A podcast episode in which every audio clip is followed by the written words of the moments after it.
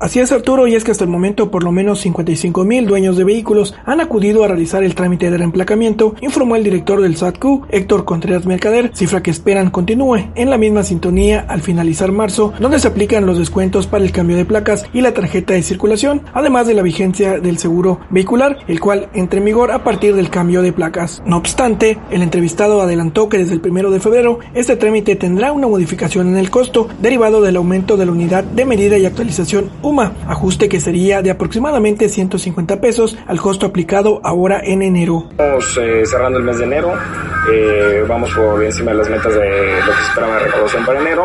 Eh, esto también tiene que ver el tema del reemplacamiento, que está, la verdad es que está respondiendo la gente al tema del reemplacamiento y aprovechando ahorita el, el tema de que hasta el 31 de marzo tenemos este el tema del seguro y el tema de, de la tenencia, ¿no?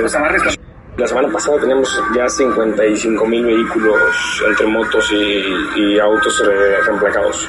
Estamos eh, calculando un total de 200 mil, 250 mil, es lo que se está empezando a, a ver, ¿no? A pesar de dicho incremento, se espera que esta recaudación continúe en la misma medida ante los descuentos aplicados por la Secretaría de Finanzas y Planeación, que son aplicables hasta el 31 de marzo. Posteriormente, ya se cobrarán las cuotas correspondientes y completas. El director del SATQ, Héctor Contreras Mercader, dijo que en los primeros 20 días, un total de 55 mil contribuyentes habrían realizado su proceso de canje de placas y renovación de la tarjeta de circulación, de un cálculo aproximado de 250 mil unidades que existen en todo el estado. Informó desde la capital del estado para Notifórmula Edgardo Rodríguez. Y recuerda, si te enteraste, seguro fue con nosotros.